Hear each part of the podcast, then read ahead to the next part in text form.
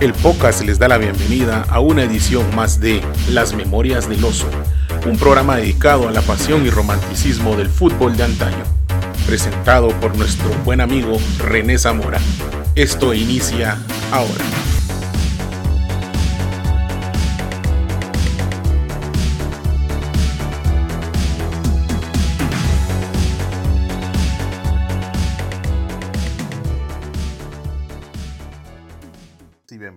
A otro programa de las memorias del oso. A veces me pregunto, eh, los equipos en la actualidad, ¿qué identidad tienen? Veo a unos eh, Atlanta Falcons llegando a, un supertazón, la verdad no, no sé cómo definir, no, no encuentro una característica de ese equipo. Tampa Bay es un equipazo, no lo podemos negar, un montón de, de estrellas por la agencia libre que llegaron. Brady, por supuesto, es el más importante. Pero no, no le encuentro una identidad. Busco en recientes campeones y creo que les falta esa esencia, esa esencia que se marcaba una NFL que, no tenía agencia libre y que realmente los, los, equipos, los jugadores duraban bastante tiempo en sus equipos. Se generaba muchísimas rivalidades dentro de las divisiones que creo que se ha perdido un poco pero hay un equipo que yo creo que es el que más identidad tiene en la NFL, para bien o para mal, es, el, es, una, es un trademark de, rudeza, de, jugar al margen siempre, un juego lateral, vencer o morir.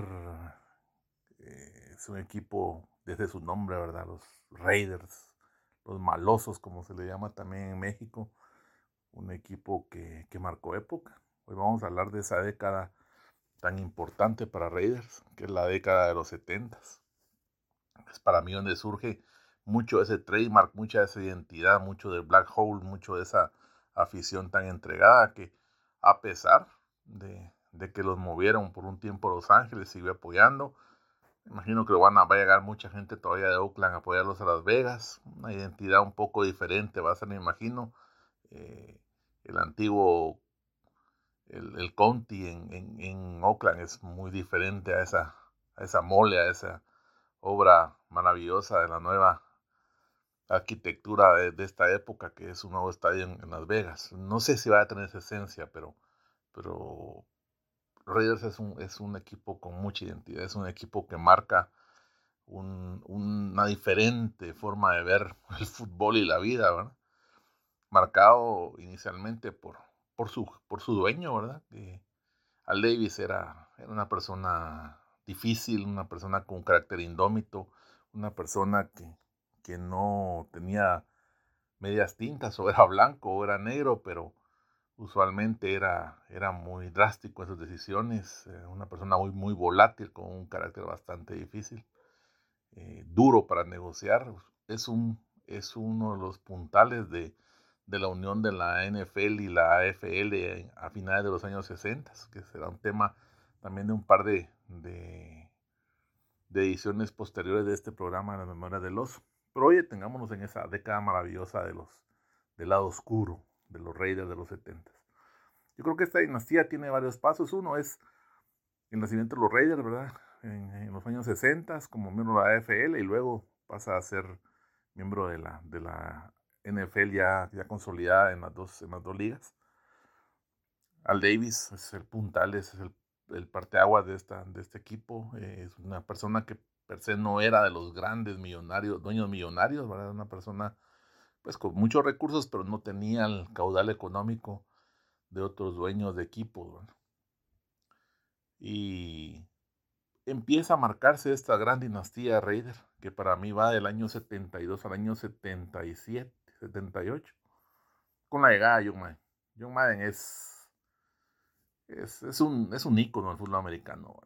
Incluso el juego, el famoso juego de, de, consolas electrónicas lleva su nombre, una característica, pero, pero increíble para narrar los, los partidos cuando ya fue locutor.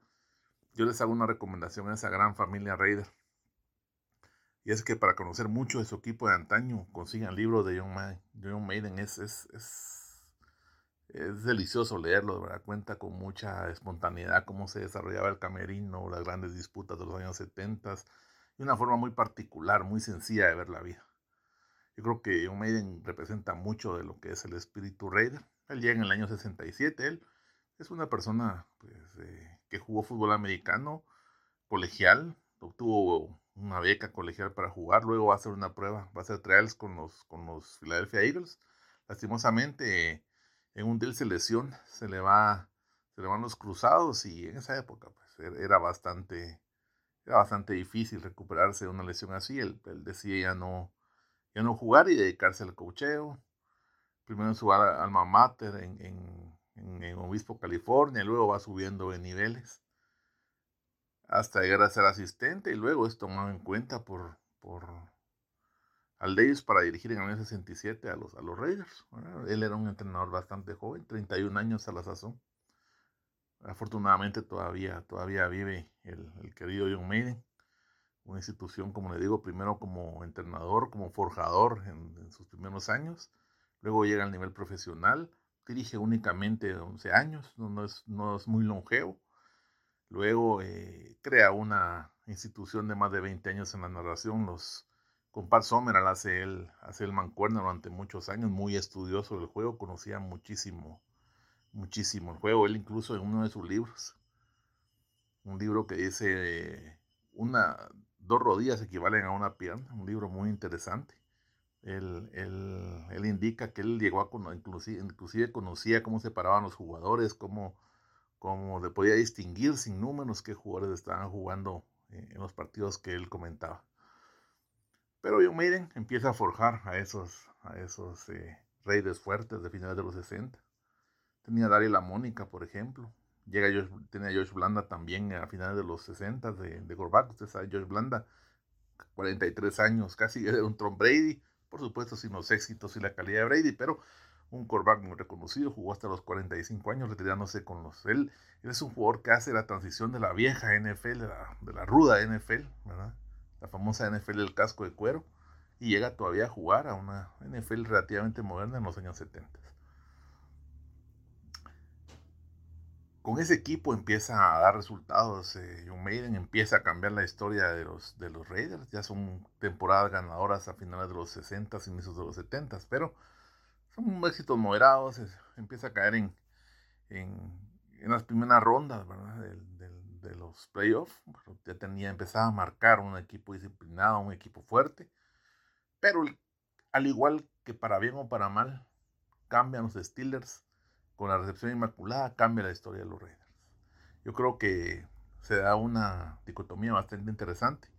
Los Steelers pasan como a ser los buenos de la película, los queridos, muy populares, historia de Cenicienta, de ser muy malos a ser el equipo dominante de los setentas. La mayoría de sus jugadores pues se conducían bien, eh, disciplinados. Eh. no los tenía en un régimen bastante, bastante eh, rígido y bueno, luego van, están los Raiders, ¿verdad? Que en los años 70 empiezan a cambiar, se vuelve un equipo rudo, se vuelve un equipo al margen de, las, de, la, de norma que establecía la NFL para la época, caracteres bastante, bastante rudos. Eh, empiezan a llegar esa secundaria terrible, dominada por Jake Tatum, ¿verdad? el famoso asesino, ¿verdad? el doctor Muerte Thomas, que eran los reyes de, los, del, de las esquinas en, en, en, los Raiders y que realmente eran inhumanos para golpear, ¿verdad? ellos estaban al borde castigaban, antes ustedes saben que no, no existía la regla de las cinco yardas y castigaban en todo el campo a los receptores.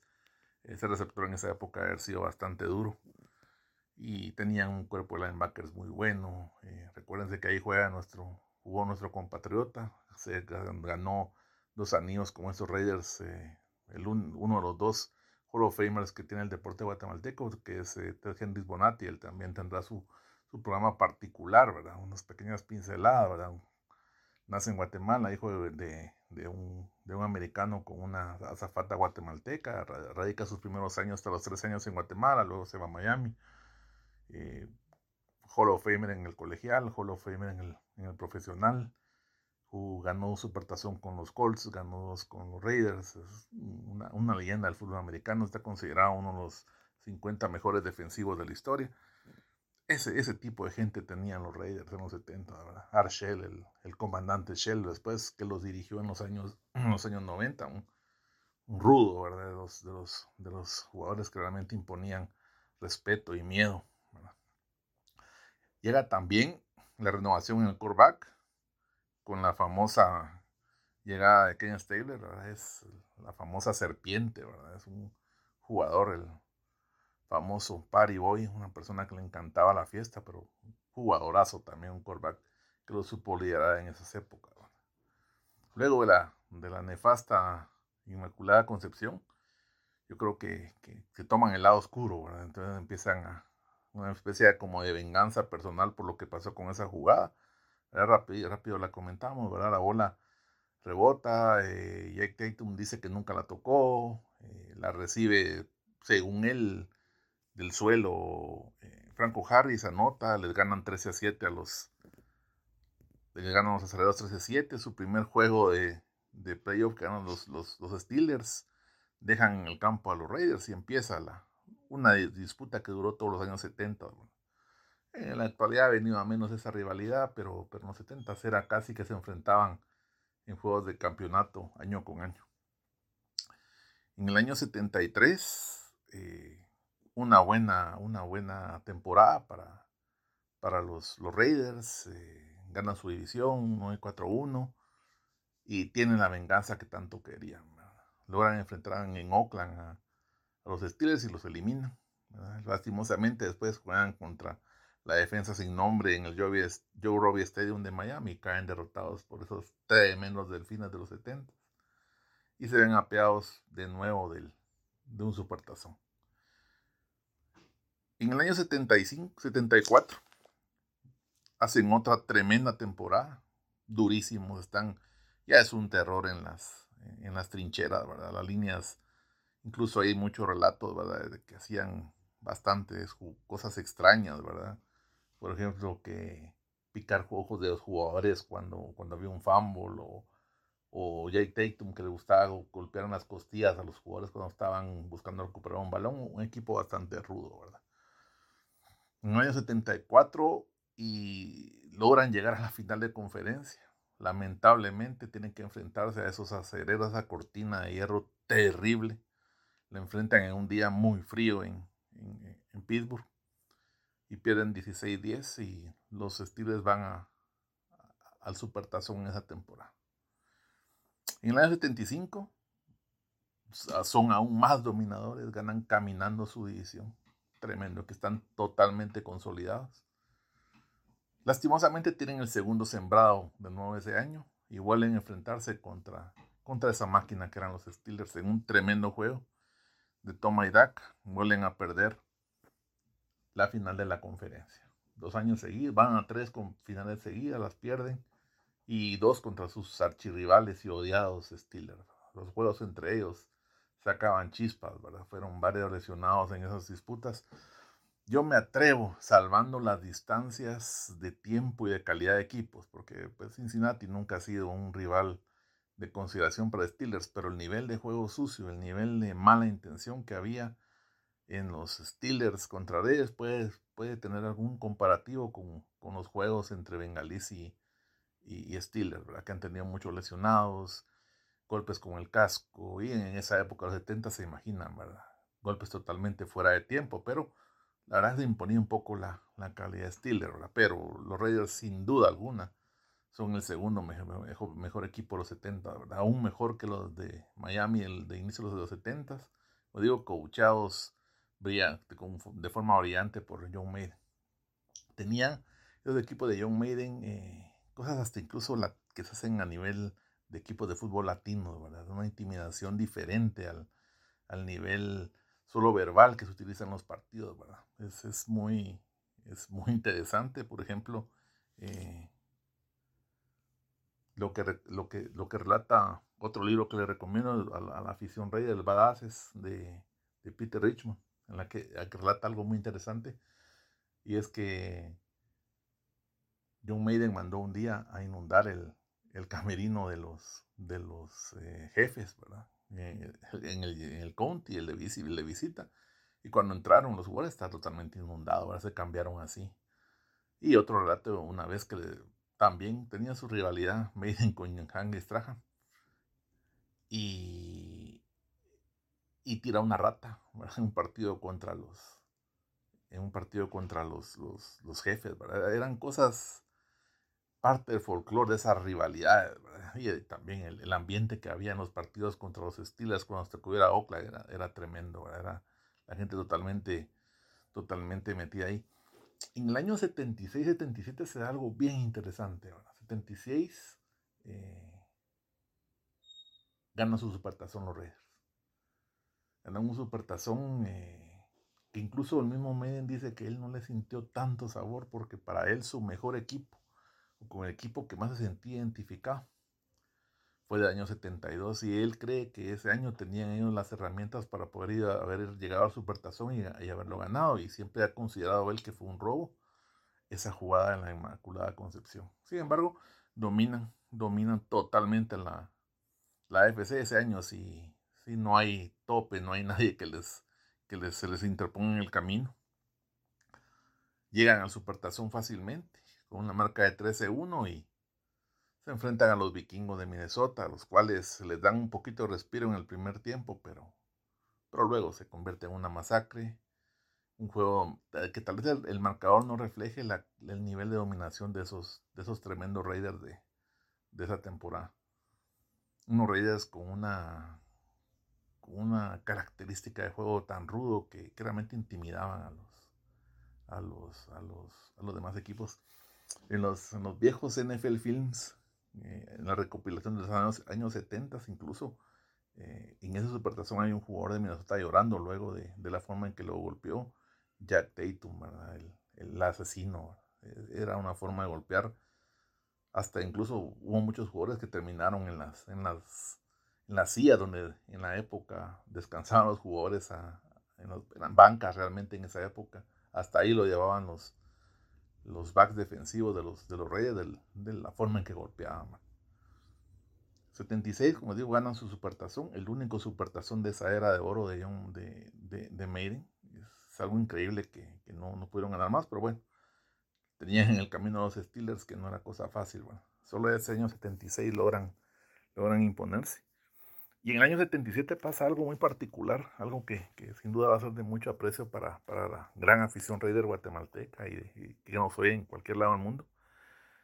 Y es que, que sale la película Star Wars. Star Wars sale en el año 77, ustedes saben, es una película que pegó con todo a nivel mundial. Incluso fue la más taquillera de toda la historia hasta la llegada de E.T., cinco años después, y aún se mantiene eh, entre en el top 10 de películas más vistas. Incluso es la segunda película que más boletos ha vendido. Con la diferencia de precios hay otras más taquilleras, pero después de lo que el viento se llevó, es la película que más gente ha visto.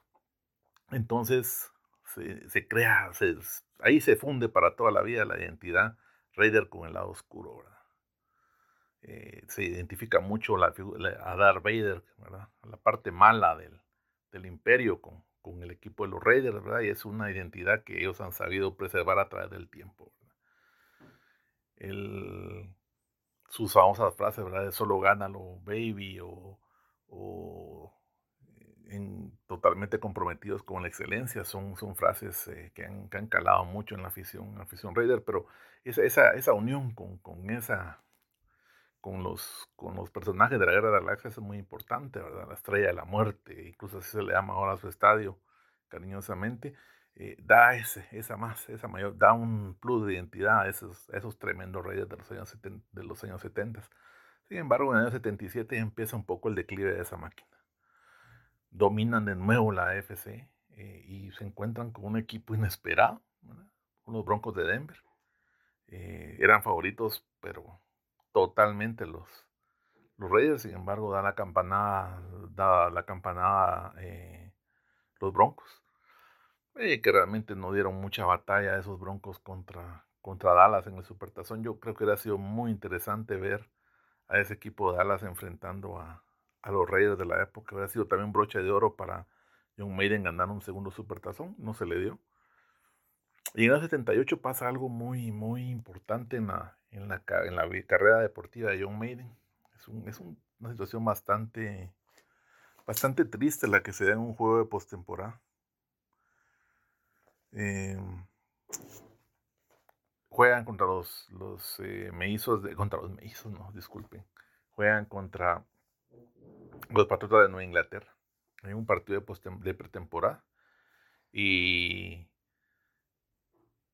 Jack Tatum eh, paraliza a Stingley, un receptor de los, de los Patriotas. Lo hace enfrente de John Maiden. Y era un golpe legal en la época, pero sí le, da, le impacta totalmente en la, en la zona de la vertebral y lo dejó paralizado. Entonces, eh, John Maiden dice que en esa ocasión él decidió que era su último año como entrenador. Ya, ya no tuvo él la capacidad para, para seguir dirigiendo. Él incluso eh, fue a visitar al, a este joven de, Nueva Inglaterra. Eh, fue muy polémica la jugada porque, bueno, ustedes saben que el asesino Tatum tenía ya una, un bagaje de, de mala fama en su, en su historial. Y, y hay otro, otro dato, es que nunca se disculpó, nunca se disculpó con el jugador de Nueva Inglaterra. Y pues eso sí no fue muy bien recibido por, por toda la afición enemiga de los Reyes, Él, mantuvo su imagen de malo, yo creo que hubiera sido prudente por lo menos solidarizarse, pero él siempre mantuvo que, que había sido una jugada entre los, las normas del juego y, y pues nunca se disculpó ese último año de, me, de un Maiden y, empieza un poco la debacle, ¿verdad? Ese año ya no van a, ya no van ellos a, la postemporada. Y bueno, lo sustituye otro gran prócer de los, de los Raiders, ¿verdad? Orgullo latino, Tom Flores. Pero eh, la dinastía de los 70 pues había, con el fin de la década, eh, empezó a extinguirse la, el dominio Raider, se retomó, eh, mantuvieron cierto nivel, logran ganar el Supertazón en el año 83 y ahí empieza la, sequía de la AFC, ¿verdad? 15 años sin ganar un Supertazón ante las grandes dinastías de los años 80 de la NFC, San Francisco, eh, los Osos, Redskins, luego Dallas, ¿verdad? Equipos que fueron muy sólidos y que casi se decía que la final de la NFC era el Supertazón en esa época. Pues ahora ya está, está más nivelado. Pero, pero sí, sí eran, sí marcaron el último triunfo de los, de los Raiders en esa, en esa era 80, 80 90. Pero como estamos hablando de los Raiders 70, eh, recalco un equipo que marcó época, duro, una defensiva para la época. Si quieren más refinada, más dominante, eh, la defensiva Steeler, pero vamos a ver si aplico bien el término. Era más intimidante, era, era más eh, era más temida, más ruda la defensa de, los Raiders. Eh, realmente yo no sé si un equipo así podría jugar en esta era. Eh, no sé cuántos castigos tendría en un partido un equipo que jugara como los Raiders de la era. Pero, pero sí marcaron época. Y, y como repito, esos Raiders para mí son un equipo con más identidad. O sea, aceptaron, abrazaron jugar en el lado oscuro y, y, lo mantienen, ¿verdad? Su afición es ruda, o sea, saben me imagino tal vez alguno de ustedes ha tenido la oportunidad de ir al, a la Media Conti y la verdad para un equipo rival y si era una afición rival y si era de la misma división, no era el lugar más placentero para ir, ¿verdad? Muchas peleas en el, en el parqueo, mucha intimidación a los rivales. Y, esa, esa, esa, identidad se forja en los años 70, ¿verdad? De la mano, como les digo, de, de, de ser rebelde, de ser contrasistema, de, de ser personalidades muy extravagantes en general todos. Y, también la coyuntura con esa famosa película, ¿verdad? Que les da, les da su caracterización, ¿verdad? Como el lado, el lado oscuro de, de la fuerza para, para luchar contra todos los buenos de la NFL. Espero les haya gustado este programa y recordemos que el pasado tiene, tiene mucho que enseñarnos, ¿verdad? es, el fútbol americano actual es muy bonito, pero pero el, el, pasado también tiene muchas cosas interesantes y, y, que podemos ir descubriendo poco a poco. Eh, espero que, les haya gustado y quedamos pendientes a más memoria de los